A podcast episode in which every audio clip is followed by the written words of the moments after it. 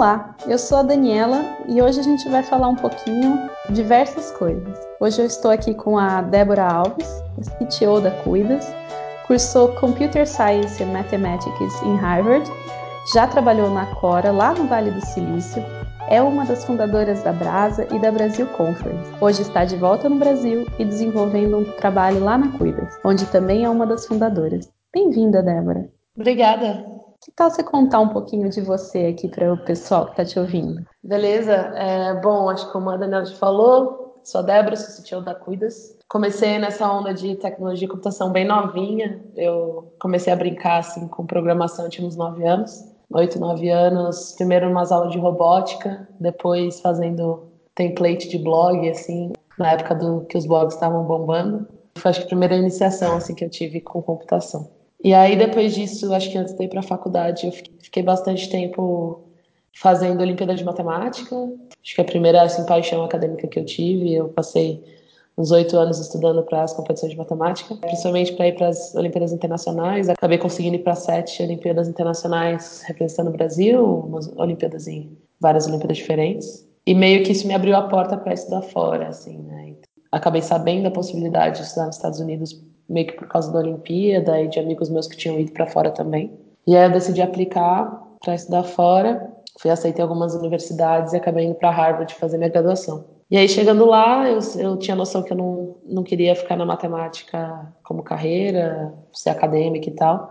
Acabei indo para computação, um pouco lembrando do que eu gostava quando era pequena, e um pouco de programação que eu tinha aprendido no ensino médio. E aí, acabei decidindo cursar computação e matemática lá mas meu foco acabou sendo sempre mais computação. E aí, desde então, fiquei nessa área, fiz alguns estágios durante faculdade, aqui em São Paulo, Boston e no Vale, todos como engenheira de software. Até que quando me formei, voltei para esse estágio que eu tive no Vale, lá no Cora, e fiquei mais um ano e meio lá. Também, como, acho a Daniela falou, durante a faculdade também fiz muitas iniciativas de brasileiros lá fora, é, comecei a Brasa, Brasil Conference, mais algumas iniciativas. E foi uma experiência bem legal, empreendedora, assim, apesar de, ser, de não ser com fins lucrativos, né, como a Brasa uma ONG, a gente rodava como uma startup, assim, meio que tanto minha experiência profissional com startups quanto do, é, minha experiência com a Brasa me deu essa vontade de empreender. E aí me formei, fiquei mais no Vale o tempo,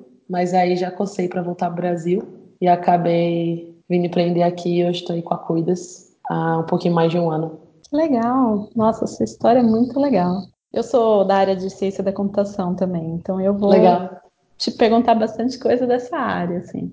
Pode mandar. Conta pra, Conta pra gente, é, você falou que foi através das Olimpíadas que você acabou conhecendo, sabendo que você podia morar fora. Como foi todo esse processo de escolher Harvard, ir uhum. para Harvard? Beleza. É, bom, na época, que eu, que eu apliquei, não tinha tanta informação sobre as universidades, né? Acho que hoje está ficando um pouco mais conhecido esse processo. E eu, eu decidi aplicar um pouco tarde, assim, acho que quando eu entrei no ensino médio, eu pensava mais em USP, ITA e vestibular, e não pensava tanto estudar fora, e acabei atrasando um pouco o processo. E também, como eu estava focando muito nas Olimpíadas, eu estava estudando para ir para a Olimpíada Internacional, eu acabei deixando o processo de application um pouco de lado até a última hora, assim, né? E o processo de estudar fora é bem diferente do processo aqui no Brasil. Aqui você faz uma prova, você mede a nota dessa prova, se você ficar entre os X primeiros, você entra, se você não ficar, você fica fora. Lá nos Estados Unidos é um processo um pouco mais complexo, né? Também tem provas de conhecimento, não é de longe não é o foco, assim. É, eu tive que fazer né, prova de inglês, o TOEFL, que é para proficiência em inglês para estrangeiro, e os SATs, que são provas também tanto de inglês quanto de conhecimento. Eu fiz matemática, física e química, mas uma das coisas principais é que você conta a sua história, basicamente, no, no application, né? Então, você faz redações sobre sua vida, porque eles tentam medir não só o final, mas tentam medir o seu progresso, tentam entender você como pessoa, para saber se você combinaria com a faculdade, né? Então, Lá conta muito se você faz atividades extracurriculares, lógico, pode ser acadêmicas ou não acadêmicas. Então, eu sempre fui uma pessoa que gostei de fazer de tudo um pouco, né? Eu sempre fiz vários esportes, sempre fiz música, cantei, toco violão, fazia diversas aulas diferentes e atividades diferentes, trabalho voluntário, tudo isso. E tudo isso contou para mim, né? Fora as Olimpíadas, claro, que, que queira ou não também é um destaque por, por eu ter sido selecionada como uma das melhores pessoas de matemática no Brasil para competir. Então é um processo meio doido, assim, então você tem que fazer várias redações, para mim era muito difícil falar sobre minha vida e meio que você meio que se vende de uma maneira de contar da vida, mas é um processo bem diferente do nosso aqui. É né? bem diferente, é bem diferente. Eu escrevi para mim porque de Harvard eu escrevi uma redação sobre sobre meu pai e a influência do meu pai na minha vida, assim. É, meu pai faleceu quando eu tinha 14 anos e meio Nossa. que esse processo de tipo de aprendizado e influência e tal. E outra redação que eu escrevi foi sobre minha experiência nas Olimpíadas de Matemática, mas não num contexto acadêmico, e sim num contexto de experiência, né? Por ser uma das poucas meninas nessas Olimpíadas, sempre uma das poucas mulheres exatas. Conhecer gente diferente, aprendizado nesse sentido. Então você conta um pouco, tipo, de você como pessoa e crescimentos pessoais que podem ser acadêmicos e podem não ser, né? Medem isso de uma forma mais global para saber se se encaixaria na faculdade. Nossa, que, que diferente. Eu acho que vale, é super válido, porque cada pessoa é uma pessoa, cada pessoa tem aqueles sete níveis de aprendizado, né? Não é necessariamente uhum. um dos níveis que, que é o que a gente mede hoje aqui no Brasil, nas, nas universidades. Eu sou filha sim, da USP, sim. vamos dizer assim, né? Uhum. Eu, eu passei por processo normal. Também não, não pensei em tentar me aplicar para outros processos, mas é sempre interessante conhecer é, isso fica, pra, fica também para quem está ouvindo a gente e quer tentar alguma coisa. Vai conhecer, Sim. sabe? Uma coisa que eu aprendi um pouco tarde, vou dizer assim: o não você já tem. Vai procurar o sim. Uhum. Exatamente, concordo, concordo plenamente. Claro, você teve a sua experiência só na faculdade estrangeira, mas assim, foi de que, que você consegue fazer uma comparação com a faculdade aqui no Brasil, assim, de aulas, de como é que é a, a vivência nessa faculdade? Claro. Acho que a primeira grande diferença é que lá o currículo é muito mais livre, né, do que aqui. Então, por exemplo, em Harvard a gente você escolhe sua concentration, né, que é o seu curso. No meu caso era computação e matemática, era, era meio que dois juntos.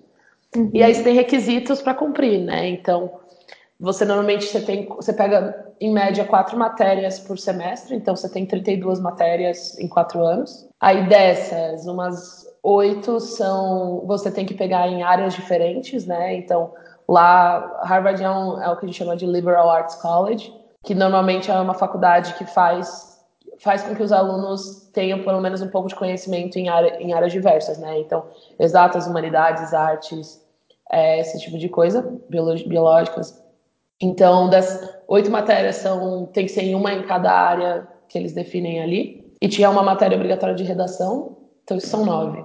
Pro seu, para sua concentration era uma média de 8 a 12 no máximo, é, que era obrigatória para concentration. Então, se você era honors student, por exemplo, que era o meu caso, como eu estava fazendo com matemática, eu tinha que pegar mais matérias para esse programa de joint concentration que eu fiz. Uhum. E aí, mais umas 12 que sejam. Fora que tem interseção com essas nove, né? Então, sei lá, umas duas ou três, a computação já cobria desses, desses do Liberal Arts. Então, daí umas 20 aulas, vai, em média, que são obrigatórias. E, e, e dentre esses requerimentos, você pode pegar a aula que você quiser. Você precisa só. Tem uma gama de aulas que você pode pegar. Poucas aulas são realmente obrigatórias. Normalmente você tem que pegar uma aula que satisfaz um critério e você tem várias opções daquele para pegar a aula daquele critério. E aí ainda sobra aí mais umas 10, 12 para você pegar o que você quiser. Você pode, lógico, pegar mais coisa na sua concentration, mas pode pegar de outras áreas, né? Então, eu peguei quatro, cinco aulas de artes, por exemplo. Eu, eu gosto muito de artes visuais, então eu peguei três aulas de escultura, uma aula de desenho, uma aula de animação. Ah, era uma, uma das aulas que eu mais gostava. Peguei aula de economia, eu peguei aula de teoria musical dessas áreas diferentes. Eu peguei uma chamava Adão e Eva, que você comparava trechos da Bíblia com artes sobre Adão e Eva. Peguei uma que era a história da psiquiatria, enfim. Então você, você tanto precisa pegar aula, aulas de outras áreas, quanto você você também pode pegar o que você quiser, sabe? É bem Sim. livre, assim. Tem uma gama gigante de aulas na universidade inteira. Nossa, eu acho isso fantástico. É, é bem legal. E fora isso, assim, a faculdade tem muito dinheiro, né? Então, eles também. E você tem poucas horas de aula, né? É, eu ficava menos tempo em sala de aula, sei lá, umas 10, 12 horas na semana em sala de aula. Você tem, tem muito recurso para estudar por conta própria e tirar dúvidas, então toda aula você tem meio que uma que chama de office hours, que é meio um plantão de dúvidas, mas você também é incentivado a fazer outras coisas com o seu tempo, sabe? Participar de atividades, seja trabalhar no campus, seja participar de grupos. Então eu cantava, também trabalhava, dava aula, ah, fiz tudo um pouco. Já também trabalhei no programando numa empresa da faculdade. Então, é é muito incentivado a fazer atividade extracurricular também. E a faculdade te dá dinheiro para isso, sabe? Então, Harvard, acho que é provavelmente a faculdade mais rica do mundo, talvez. Pelo menos, acho que dos Estados Unidos deve ser.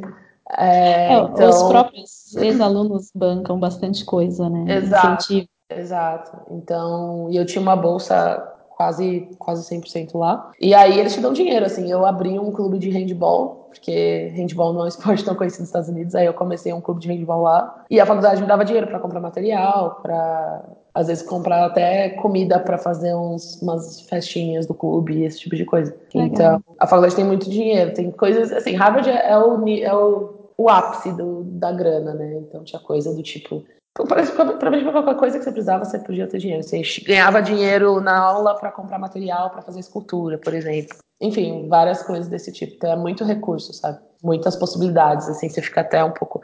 É difícil você escolher o que você quer fazer, porque você só tem quatro anos para fazer um monte de coisa que você tem interesse, sabe? Nossa, que, que diferente, eu, eu diria. Eu acho super bacana, porque eu vejo hoje em dia. Eu fiz computação, né? Eu fiz várias matérias, incluindo várias optativas, mas todas na área de computação. É, então, você pensar que qualquer área hoje em dia é múltiplo, né? Então, vamos dizer assim, é multi, né? É, uhum. multidisciplinar, você tem, você tem que pensar como é machine learning, por exemplo. Você está criando um, um, robô, você tem que pensar em, em todo um conhecimento psicológico por trás do que você quer fazer. E, cara, você tem que juntar tudo. Você está desenhando um, robô para a área de automação, se você conhecer mais aquela área, se conhecer pelo menos um pouco, seu robô vai ficar melhor. É, eu vejo que, que falta isso um pouco, acho que aqui no Brasil, a gente ter essa multidisciplinaridade nas, nas faculdades. Não, exatamente. Acho que sim. Quando eu comparo, né, computação, acho que aqui se aprende muita coisa mais específica. Eu não tive, sei lá, muita coisa que é obrigatório aqui. Eu não peguei, não, escolhi não pegar coisas, as, as aulas na faculdade. Mas eu acho que lá você acaba aprendendo base para você ir atrás se você precisar, sabe? Então, você não precisa necessariamente ver todos os detalhes da teoria de todas as áreas, pegando 10 aulas por semestre durante 5 anos, como é aqui, assim, sabe? Mas você é. tem a base ali do negócio e se você quiser ir mais a fundo, você consegue. Se você você tem muito mais liberdade para escolher ali, né? E outra, tem um outro aspecto, né? Você, por exemplo, pegou artes, que você gosta de arte. Eu acho que uhum. acaba a gente não relaxa a mente também, fazendo também. só uma coisa, focando uhum. só em uma coisa. Você acaba ficando muito concentrado naquilo. E às vezes, se você fazer uma matéria completamente a par do, do mundo ali que você está vivendo, te ajuda a relaxar, te ajuda a meditar e te trazer de volta para soluções até melhores. Concordo plenamente. Nossa, minhas aulas de escultura eram, eram as melhores partes da minha semana, assim. que bacana. Bom, como é que foi para você viver lá? É, o que, que você acabou procurando emprego? Se conseguiu bolsa? Fez estágio? Como é que foi essa vivência lá nos Estados Unidos?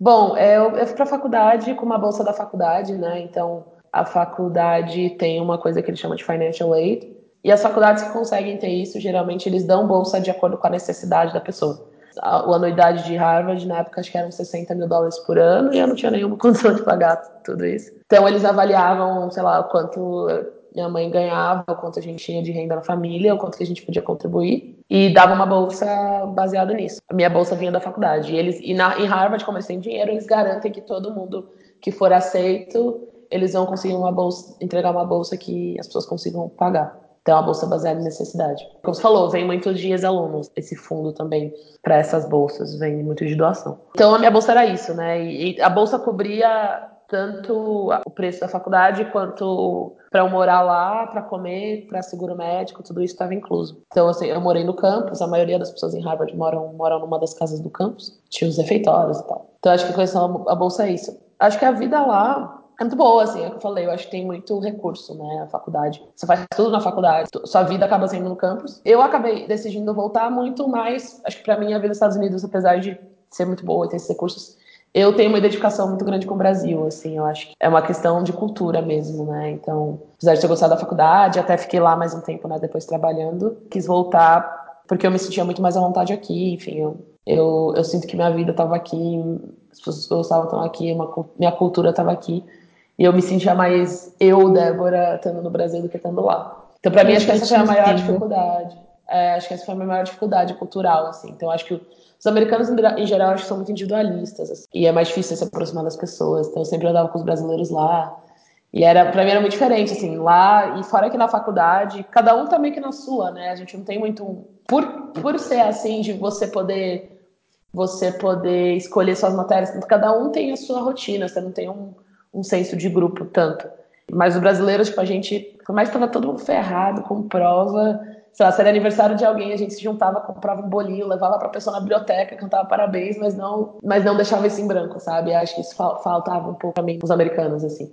Acho que minha vida foi boa, mas eu não, eu não ficaria lá tanto mais tempo, pelo menos. Acho que eu fiquei um tempo bom, Estou bem feliz de ter voltado também. Eu, eu sinto bem isso também. Eu já tive a oportunidade de trabalhar fora do país, mas aí eu paro e penso, sabe? Não é só, vamos dizer, o financeiro, não é só experiência, tem que pôr tudo no papel. E eu sou uma Total. pessoa muito família. Uhum. Então, para mim, pesa muito você estar tá longe da família, você estar tá num país totalmente diferente, cultura diferente. Uhum. É, tem aquele estigma de você vai para fora, você é bem sucedido, você é melhor, mas o quão feliz você vai estar realmente lá fora. Eu Exato. acho assim, é válido para todo mundo. Acho que quem puder tem que ir sim vi vivenciar isso, mas você tem que pôr no papel o que é realmente importante para você. Exatamente. E você falou que teve essa experiência no Vale do Silício. Como foi chegar na Cora? Foi bem legal, assim, eu, eu apliquei primeiro para estágio, né? Eu fiz estágio lá em 2014 e eu trabalhei lá com desenvolvimento iOS. Foi uma das experiências mais legais que eu tive, assim, de estágio. Acho que é, é uma empresa muito bem organizada, muito bem, tipo, muito bem resolvida, assim, acho que questão de processos, em questão de... Eles, eles fomentam um, um ambiente de aprendizado muito grande, sabe? Então foi uma experiência bem legal, assim. Lá no Core, apesar de ser um, enfim, uma empresa conhecida já, tem um produto gigante, mas ainda era uma empresa pequena. Quando eu entrei, ainda é uma empresa não tão grande. Eu entrei tinha, acho que tinha 90 pessoas total, mais ou menos, então não era tão grande. E eu, como estagiária, assim, eu era uma de dois engenheiros de iOS, então eu fazia, mesmo como estagiária, eu fazia um pouco de tudo ali, assim. Eu reescrevi o editor de texto do, do app do zero no meu estágio. Eu ajudei a lançar o aplicativo pra, pra, focado em iPad que a gente lançou. Então eu tinha muita responsabilidade já como estagiária. E eu gostei muito, assim, a cultura de lá era muito legal. Eu tenho muitos amigos lá também. Eu acho que eu até fiz mais amigos no, no Cora do que na faculdade, assim, amigos mais de longa data, assim. Porque era muito legal a cultura lá. Eu aprendi muito, aprendi demais em diversos aspectos trabalhando lá. Muito por causa disso, acho que tanto tecnicamente, né? Tinha muita responsabilidade. Então, quando eu voltei full time, quando eu voltei, né, depois de formada, eu, eu, tinha muita responsabilidade do time de iOS, eu que fazia todos os deploys. Qualquer merda no app, 50% de chance, era a minha culpa. E aí tocava muitas coisas. Eu organizava, organizava o nosso hackathon interno lá, eu organizava degustação de cerveja lá, eu fazia um pouco de tudo. Então foi uma experiência muito, muito legal. Ah, eu, eu ia perguntar para você sobre os pontos principais, os pontos dos desafios, mas acho que você englobou muito bem nessa primeira parte. Uhum. Tem alguma coisa que, assim, algum case que você gostaria de contar para gente que você vivenciou?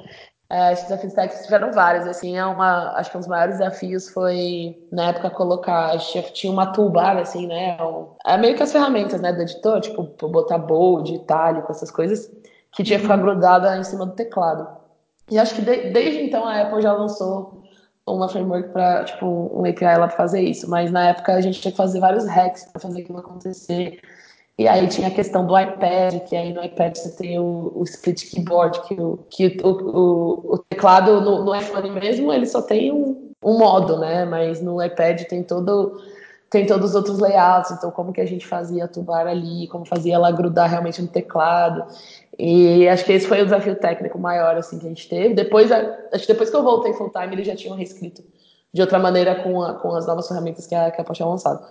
Mas acho que esse foi esse desafio maior desse, desse projeto.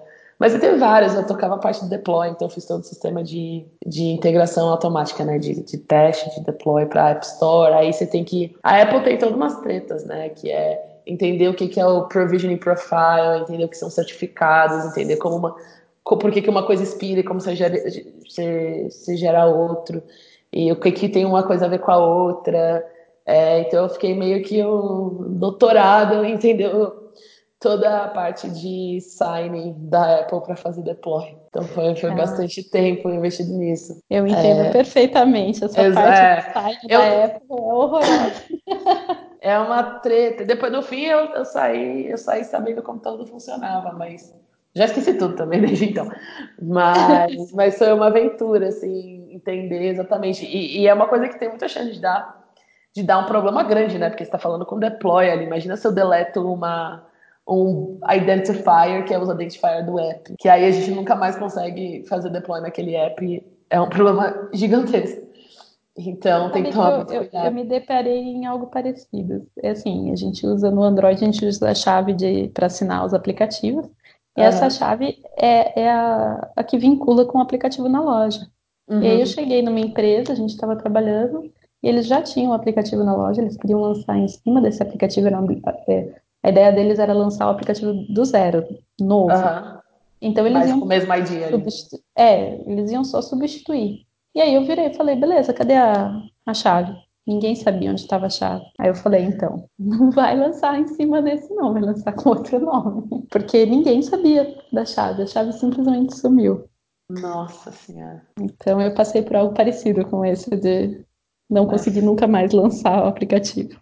Tem que começar, tem que fazer outro ID, né? Nossa, é complicado. Bom, e, e essa experiência de criar a Brasa, a Brasil Conference, o que são elas? Conta aí um pouquinho para o pessoal. Bom, acho que começou, é, na verdade começou antes, acho que quando eu ainda estava indo para a faculdade, eu com os amigos meus que a gente também tinha passado para estudar fora, a gente começou a receber muita mensagem de gente perguntando, ah, como que eu faço para ir para Harvard, como que eu faço para estar nos Estados Unidos. E aí a gente criou um grupo, assim, no Facebook, que a gente falou, ah, vamos colocar todas as pessoas que estão perguntando pra gente, colocá-las no mesmo grupo e a gente responde cada pergunta só uma vez e todo mundo vê, né? Porque normalmente serão perguntas muito básicas. E aí a gente, com isso, a gente começou a meio que montar um grupo de brasileiros que estavam estudando nos Estados Unidos. E aí a gente vai se conhecendo, né? Não eram muitos, assim, em cada faculdade, nas faculdades, principalmente as mais famosas, você sempre conhece alguém, conhece alguém, e esse grupo vai meio que se formando. E até que em 2013, um amigo meu também que eu conheci meio que nessa, nesse esquema de,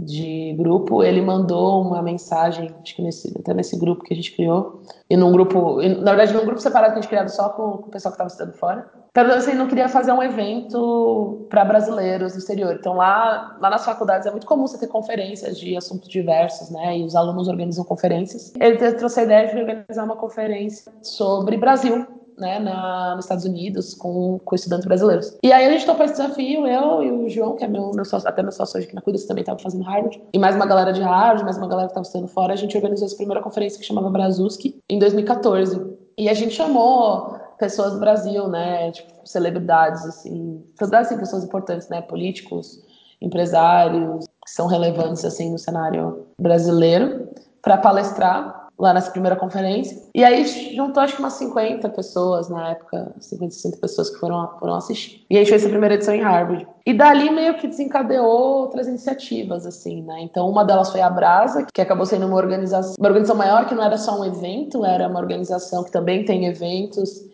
mas também engloba. Hoje, hoje a Brasa ela tem três braços, que é um que é pré-universitário, então para ajudar as pessoas que querem estudar fora, mostrar como é a vida na faculdade, etc. Tem o braço universitário, que é para organizar eventos para quem já está lá nos Estados Unidos e, por exemplo, ajudar a arranjar estágio no Brasil e meio que fazer esse, essa conexão que as pessoas já estão lá fora. E o pós-universitário para as pessoas que já se formaram e ter esse networking também depois que sai.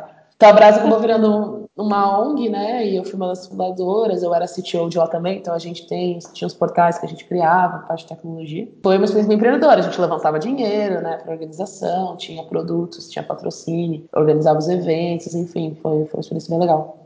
E aí, do outro lado, também, logo depois da Brasil, que também surgiu a Brasil Conference, que a ideia era também ser uma conferência, que começou em Harvard, também para discutir Brasil, só que tem uma pegada um pouco mais séria, digamos assim. Acho que era, foi uma iniciativa também que juntou que a Brasa acabou sendo muito mais de galera de graduação. A Brasil Conference foi uma mistura da iniciativa das pessoas também da pós-graduação, principalmente da escola de governo lá de Harvard, da, da Law School e da Business School, enfim. E aí a gente organizou um evento mais estruturado, tinha várias trilhas e uma, uma discussão um pouco mais aprofundada em certos temas. E hoje está gigante, assim, a Brasil Conference também, ela tá levando, sei lá, nem sei qual é o tamanho, mas já levou muita, muita gente importante para falar. Já foi desde, sei lá, artistas tipo Anitta, Gilberto Gil, é, que já apresentaram lá, tá político, já foi a Dilma, Sérgio Moro, já foi Marina Silva, enfim, Ciro Gomes, então vários presidenciáveis já foram, já foram na Brasil Conference lá no que acontece sempre em Harvard e MIT hoje. Então foi legal, assim, foi uma iniciativa porque meu, está começando uma coisa do zero e hoje vê o impacto que isso tem em muita gente, quantas quantas coisas legais saindo dali é bem, bem legal. E no começo, e eu participei sempre do começo, né? Tirar do zero e pensar em toda a logística. As duas eu trabalhava muito na logística do evento. Então era organizar a grana, contratar tudo, contratar comida, reservar sala, pensar em comunicação com os participantes comunicação dos palestrantes, toda a parte logística, assim, eu tocava. E até fazer site, enfim, foi, foi bem, foi bem aventureiro, aventureiro, assim. No meu último ano eu estava organizando duas conferências ao mesmo tempo, e eu deixei a faculdade meio de lado, eu estava escrevendo minha tese de graduação, eu acabei não focando muito na minha tese, e ficava organizando essas coisas. Mas foi uma experiência é. bem legal, assim, muito aprendizado. O que você fez já te deu todo o embasamento para seguir na parte de empreendedorismo, porque se você for ver, você tocou vários projetos praticamente do início. Mesmo na Cora, quando você estava como estágio, você estava tocando praticamente do zero algumas coisas, né? Exato. Pelo que você estava contando.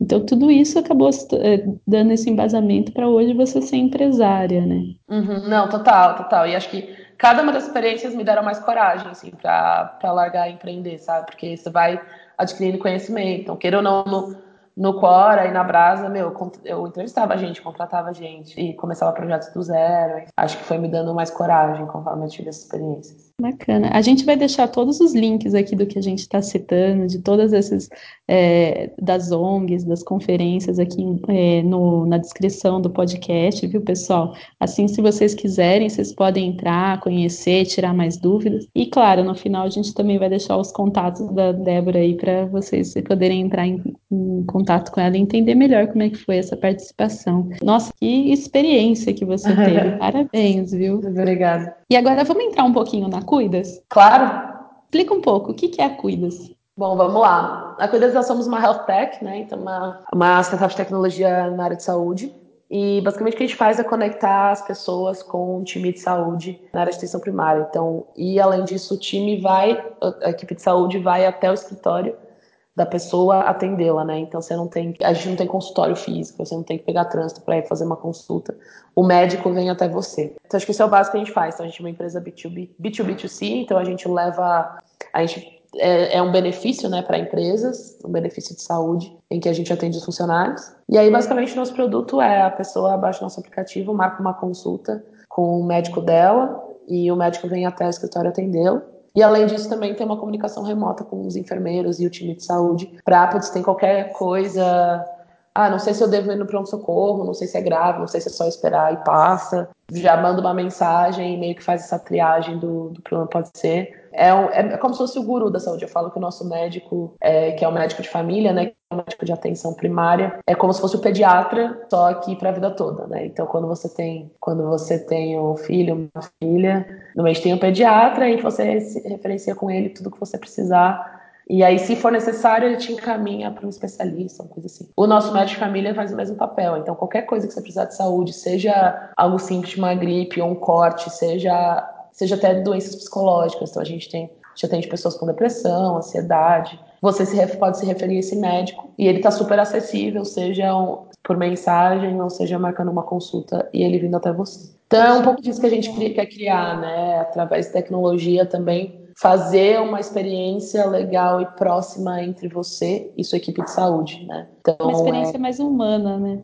Exato, exato. Então hoje O grande problema né, da, da, área de saúde privada no Brasil é a gente tem muito desalinhamento de incentivos, né? Você tem um ciclo ali onde você paga muito caro para um plano de saúde e aí existe um super uso também do plano e do hospital, que você faz um monte de exames desnecessários. Às vezes um médico tem até incentivo a ficar pedindo exames em vez de olhar para sua cara e perguntar o que você tem, fazer uma consulta rápida e pede um monte de exame desnecessário. E o preço vai subindo, né? Então, hoje a inflação de plano de saúde acaba chegando a 20, 30, às vezes 40% ao ano, e é um aumento muito alto, né? É... E você acaba não sendo bem cuidado, você fica pulando de médico em médico, você vai passando por consulta de 10 minutos aí que o médico nem olha pra tua cara e faz meio que uma linha de produção ali. Então a gente traz uma pegada diferente, tanto no tipo de, de consulta que a, que a gente presta, né, que é focada muito mais na pessoa, entender o contexto dela, entender entender a vida da pessoa mesmo, porque tudo isso faz parte de um, de um cuidado de saúde, né? Mas também usando a tecnologia para facilitar tudo isso. Acho que tanto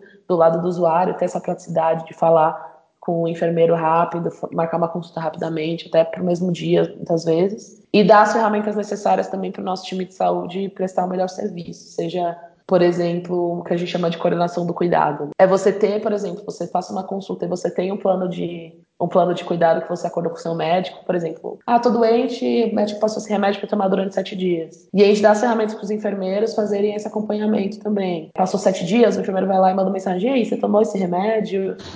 Você tá bem? Deu algum efeito colateral, alguma coisa assim? E além disso, como a gente trabalha com empresas, a gente também faz um acompanhamento coletivo. A gente traça um perfil da empresa de saúde, fala com os gestores da empresa e fala: olha, a gente viu esse padrão aqui na sua empresa, por que você não faz uma atividade, por exemplo, para saúde mental? A gente viu que a galera tá meio estressada, eu acho que pode ser bom para a saúde da sua empresa no coletivo. Então a gente usa a tecnologia para personalizar o cuidado tanto a nível individual quanto a nível coletivo nas empresas. Então um Bacana. pouquinho aí do que a Cuidas faz. Eu até estou precisando de um desse, eu estou enrolando para ir no médico ver meu joelho. Pois é, um médico de família próximo aí para você seria, seria ótimo, seria super prático. E assim, hoje você está num cargo de liderança, num cargo, você, é CTO da empresa, assim como você já foi na Brasa e na, na, acho que no Brasil Conference que você falou também, né? E, e, como é que é estar nesse cargo de liderança logo no começo de carreira? Porque você se formou faz pouco tempo, não é? É um desafio sempre, né? Eu acho que, para mim, acho que o ponto mais difícil de estar no cargo de liderança, eu acho que é um pouco do dinamismo, né? Do do trabalho. Então eu falo que aqui na Cuidas eu tenho dois papéis, que é o papel de CTO e o papel de cofundadora. Então, como cofundador, eu participo de todas as tomadas de decisão macro da empresa. Não é só coisas do time de produto e tecnologia, que é o que eu toco como CTO, mas também coisas dos outros times, estratégia macro, principalmente nesse começo a gente está formando ainda as grandes, as grandes decisões da empresa. E além disso, eu tenho que tocar meu time, né? E parte disso é lógico, a liderança de pessoas, então, tanto a parte de recrutar, que é um super desafio, tô sempre recrutando gente pro meu time, e liderar e, e gerir as pessoas que já estão no time, né? Como torná-las mais produtivas, como resolver possíveis problemas rápido para a gente continuar produzindo bem, e pensar em cultura de empresa, e pensar no bem-estar de todo mundo, né? Também desenvolver, então eu também toco projetos às vezes que eu vejo que precisam de mim, porque meu time não tá tão grande ainda. Então é meio que uma mistura aí de papéis e é para mim o maior desafio é como priorizar tudo isso e fazer isso caber em, em, cinco dias na semana, oito horas por dia, para isso não, não invadir também a minha saúde mental e minha vida social e fazer e ficar tranquila, sabe? Eu acho que esse é o grande desafio, é priorizar tudo isso, a gente ficar calmo e não, não ficar consumindo a vida, né? Isso que eu ia falar. Muitas vezes as pessoas ligam startups com você está fazendo infinitas horas extras, correndo, se matando. Mas se você está falando de uma empresa exatamente para cuidar da saúde dos seus colaboradores, como é que você não vai cuidar de você, sabe? Você tem exatamente. Exatamente, esse é um dos nossos valores aqui na Cuidas, né? A gente, o primeiro valor que a gente fala é saúde. Acho que seria muito hipocrisia nossa a gente falar da saúde física e mental e emocional dos nossos, dos nossos pacientes e não, pense, e não olhar para dentro e garantir a mesma coisa aqui dentro, sabe? Então, é muito comum a gente pegar, ter startups com o nosso estágio que tem essa coisa de trabalhar 12, 15 horas por dia e final de semana e feriado e virar noite. A gente não tem isso aqui. A gente trabalha em uma média realmente de 8 horas por dia, não trabalha na semana, essas coisas porque a gente acha que isso é mais sustentável e que a gente tem que estar saudável também para produzir melhor. A gente tem que fazer escolhas, sabe? A gente sempre vai ter um monte de coisa que a gente vai querer fazer e que vai parecer urgente, Só que a gente só tem 24 horas no dia, entendeu? Então a gente tem que priorizar e paciência e pensar na estratégia certa, o que, que a gente quer fazer primeiro, mas sem isso consumir todo mundo, porque isso não, não, não escala, sabe? É uma coisa que não é saudável, não é sustentável. Então a gente pensa muito isso aqui, assim, a gente, a gente tem processo, a gente pensa muito na cultura e faz a cultura também não ser só no papel e, e realmente tá dentro de casa e que todo mundo seja mais saudável. Uma coisa bem importante pra gente. É, é, é, muito, muito legal ouvir você falar sobre isso, porque é uma das coisas que pega muito para mim, por exemplo. Eu sou uma pessoa que acabei tomando algumas decisões exatamente porque eu era aquela pessoa que se dedicava 12, 15 horas até eu ter um problema de saúde, isso me afetar e eu falar assim, não, eu quero ter qualidade de vida. Tanto que é um valor pessoal meu, assim, eu procuro lugares no qual eu tenha qualidade de vida. E eu acho que, assim, a gente consegue criar, a gente consegue fazer um projeto incrível, a gente consegue desenvolver ideias maravilhosas sem perder a nossa saúde, sem perder o nosso momento em família, com os nossos amigos, é, ter uma vida social mesmo. Isso é importante, isso é necessário. Você produz melhor se você estiver calmo, se você estiver relaxado, se você estiver curtindo a vida com todo mundo. Você vai querer uhum. até fazer mais. Com certeza, com certeza. Eu acho que isso está cada vez mais claro, assim, para mim. Acho que tanto desde a minha época do Cora, que era muito assim, era muito tranquilo. Você é mais feliz, sabe? Você, você sua vida. E, e essa é uma coisa que, que também vejo muita diferença entre o Brasil e os Estados Unidos. Eu sentia que lá, muita gente, o objetivo de vida era ser bem sucedido. E aqui no Brasil eu sinto que as pessoas têm como objetivo de vida ser feliz, sabe? Tem muita diferença entre as duas coisas. Eu sentia que as pessoas têm. Por mais que, assim, a minha empresa em particular era muito de boas e tal, mas eu via um pouco da cultura do Vale ser um pouco tosca, sabe? Você sabe sempre meio que se comparando com os outros e tem essa coisa de você querer bem, ser bem sucedido e ter sua startup, não sei o quê, e às vezes você nem gostava do que você fazia, você não estava resolvendo um problema tão legal, ficava meio que nessa e. E, cara, eu quero ser feliz, eu não quero ser. Lógico ser bem sucedida faz parte também da minha felicidade, mas se isso estiver me consumindo e eu estiver sempre estressada e ansiosa e e não conseguindo ver meus amigos e minha família, não vale a pena, sabe? Acho que tem que ter sempre um balanço, porque a gente precisa ser feliz acima de tudo. Eu concordo plenamente, assim, é, é, eu acho assim, é, você, se você colocar no papel, você acaba sendo muito mais é, sucedido, né, tendo um sucesso absurdo, você sendo feliz, porque você vai estar tá com equilíbrio na sua vida, você vai estar tá fazendo as coisas mais felizes, você vai estar tá curtindo melhor a sua vida. Isso para mim é uhum. sucesso. Para mim também, exatamente, concordo 100%. Eu, eu também, eu, eu, tive alguns clientes nos Estados Unidos, eu fui, fui até lá trabalhar com eles em alguns projetos. Cara, eles almoçavam em cima do teclado. Isso era uma coisa é. assim, eu preciso da minha uma hora de almoço para é. ler, para passear, para tomar um sol. Eu também, eu boto na minha agenda minha hora de almoço, ninguém tasca. Uma vez ou outra a gente tem um almoço trabalho, mas nada mais raro. E eu faço a hora inteira. E eu boto meia hora durante a tarde também pra para um break, assim, porque para respirar, botar a cabeça em ordem, eu acho essencial, assim. Bem isso. E quanto mais a gente sabe lidar com os momentos, né, você saber dizer não, você saber priorizar as coisas, porque é como você disse, vai chegar, tudo vai chegar, tudo é prioritário. Quando tudo é prioritário, nada é prioritário. Então, Exato. vamos priorizar, vamos fazer as coisas com calma e vamos saber dizer não. Tem coisa que você olha e fala, não, não dá para fazer, não vai fazer agora. Exatamente. Exatamente, exatamente. E o que, que você pode dizer para a próxima geração de mulheres, para incentivar elas a ocupar mais esses espaços de liderança? Olha, eu acho que acho que primeiro, acho que uma das coisas mais importantes é, é tanto conhecimento, assim, sabe? Eu acho que você entender o que, que te motiva você entender seus pontos fortes, seus pontos fracos. Acho que ter muito essa clareza ajuda ajuda você a ser bem sucedido e entender qual é o seu caminho, sabe? Eu acho que autoconhecimento até alto dos valores nossos aqui da Cuidas. Quando eu penso na minha, na minha trajetória, eu vejo que eu me conhecer e saber o que, que me motivava era muito importante. Uma coisa que é muito clara para mim é que todas as coisas que eu faço, sejam seja profissional seja pessoal, a minha motivação são as pessoas que estão comigo. Então, mesmo quando eu fazia a Olimpíada, a minha motivação eram meus amigos que estavam comigo. Isso era muito claro para mim. Eu comecei a estudar a Olimpíada depois, a sério, depois da primeira viagem que eu fui da Olimpíada, com 12 anos, eu conheci um monte de gente legal e eu queria estar nessa viagem de novo. E a mesma coisa, acho que para mim é a liderança e é o empreendedorismo. Eu, a minha motivação aqui é construir um time legal com quem eu gosto de trabalhar todo dia e é isso que me motiva. Isso foi muito importante para mim para eu decidir o que, que eu queria fazer e onde eu queria me destacar.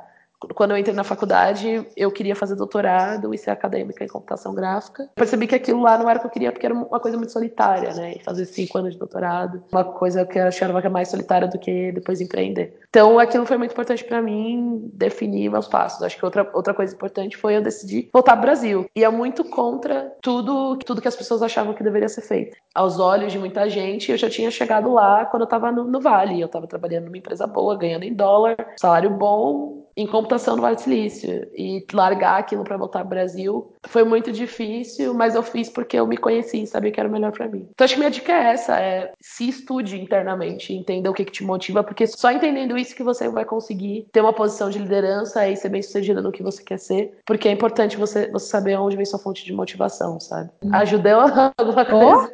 Oh, claro que ajudou, é muito, é, é, concordo plenamente, eu acho assim, é, primeira coisa é você saber quem é você e o que você quer. Acho que uhum. com isso você pode mover montanhas. Acho super válido, uma ótima dica. E agora eu queria saber quais as oportunidades que estão abertas na Cuidas? Qual o perfil Opa! que vocês estão procurando de profissional? Porque a gente tem uma comunidade incrível aí, cheia de mulheres prontas para trabalhar na Cuidas. Ótimo, melhor pergunta.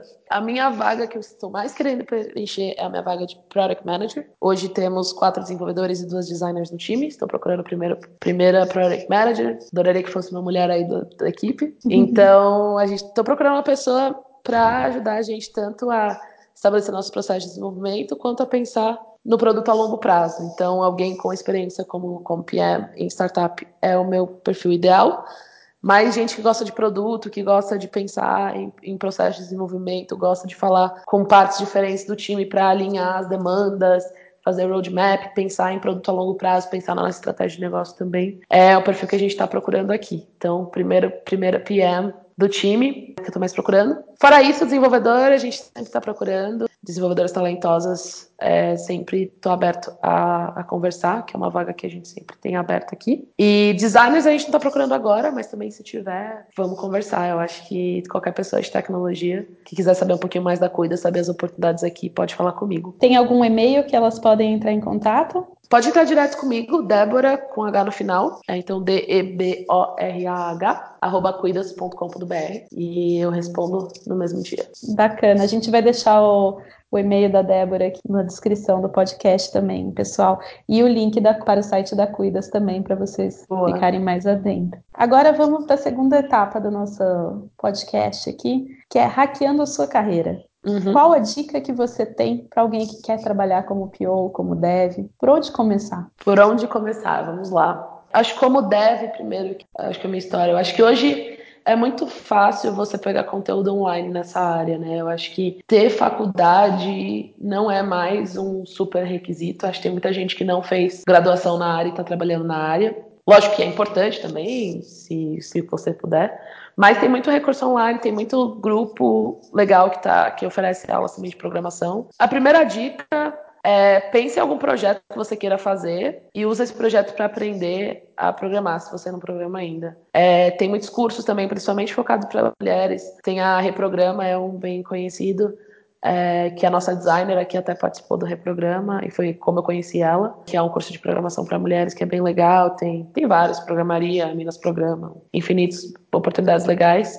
Acho que está chovendo de, de cursos e de recursos para programar, então eu diria de novo, voltando para a motivação, entenda qual é a sua motivação, por que, que você quer fazer isso, que tipo de projeto você quer construir e usar isso para aprender, para aprender coisas novas. Acho que ter experiência prática é muito importante. Então, mesmo eu quando estou recrutando, assim, se eu vejo às vezes, talvez até uma pessoa que cursa computação, mas que ficou, só está na teoria e não fez nada prático, só aprendeu as aulas lá de Java da faculdade, para mim isso é menos importante do que uma pessoa que às vezes não fez faculdade na área, mas, mas tem coisa no GitHub, tem um portfólio de apps que já fez. E vezes nem, nenhuma das duas vezes pode ter experiência anterior, mas se eu vejo projetos que a pessoa fez e ver que ela tem uma curva de aprendizado boa, isso me dá mais segurança de, de contratar. Então deve é isso, eu acho que dá uma fuçada na internet, pense em projetos para fazer, ver cursos que são que estão que estão sendo oferecidos por aí, tem muitos cursos grátis, tem outros cursos que são pagos, mas que pode ser, podem ser mais baratos, e dá uma fuçada aí no, no Google. É, para PO, PM,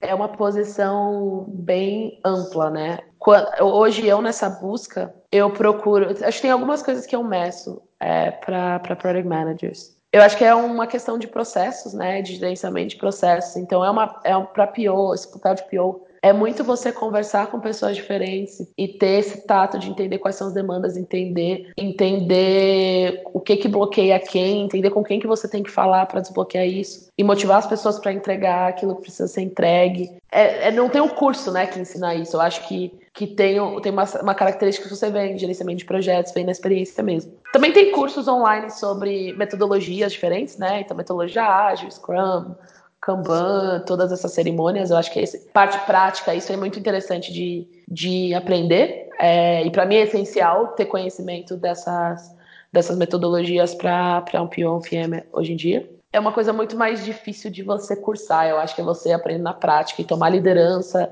É uma pessoa que também tem um perfil, perfil de liderança de projetos maior e perfil estratégico, né? Também de, de pensar em produto. Eu diria que é muito mais de experiência. Acho que normalmente as pessoas também migram, né, para essa área de, de POPM, às vezes dentro de uma empresa. E a maioria das pessoas que eu entrevistei, eu acho que é isso. Ela tinha outro papel e acabou migrando porque tinha um dono aquilo, né? Então, se você já está numa empresa, não como PO, e quer migrar para essa área, acho que tenta ver as oportunidades de melhora nos processos, de melhor estratégia de negócio, tenta cavar esse espaço e aprender fazendo. E também estudar um pouco da teoria por trás também. Lógico, tem muitos blogs legais por aí de produto, mas acho que é uma coisa menos menos fácil de eu falar um tutorial para ser um bom PO, porque é uma coisa meio prática. O que você faz para se manter atualizada? Ah, eu leio alguns blogs, leio meu TechCrunch todo dia no e-mail. Eu acho que eu faço muito menos do que eu gostaria. Eu acho que hoje em dia eu, eu, me atualizo mais com o mercado de saúde do que com tecnologias novas. Eu vejo muita coisa que até meus devs me mandam, eu vejo meus digest do Medium que só fala de React e JavaScript, mas eu gostaria de fazer mais, assim, eu acho que às vezes eu fico um pouco para trás. Mas acho que é isso, é pega mailing lists interessantes dos tópicos que você quer ficar atualizada, eu tenho, eu tenho veio muita coisa legal no meu e-mail que, eu, que acaba me, me atualizando. E aí eu concentro tudo numa coisa só, assim. Então acho que eu, eu, eu assino muitas mailing lists legais. E onde as pessoas podem te achar? Quais redes sociais você tá e que, e que assuntos você costuma falar nela? Boa, eu hoje em dia não falo muita coisa, até é uma coisa que eu precisava começar a publicar mais. É, acho que meu LinkedIn pode me achar, Débora Alves. Acho que você, talvez seja a rede principal, eu sempre estou no LinkedIn. E para coisas de trabalho, assim, eu costumo postar lá. Acho que é isso. Tem mais alguma coisa que você gostaria de falar com a gente, Débora? Acho que é isso. É, falem comigo se alguém que estiver interessado em saber oportunidades da Cuidas. Estamos sempre recrutando, principalmente pessoas talentosas. Muito obrigada por ter participado com a gente aqui do podcast. Todos os links de tudo que foi citado aqui vão estar na descrição do podcast. Muito obrigada. Obrigada a você, Daniela. Obrigada pelo convite. Bacana. E se você quiser ouvir mais, fica ligado nos próximos episódios. É, a gente está preparando uns materiais bem interessantes para vocês. Obrigada, gente. Até o próximo.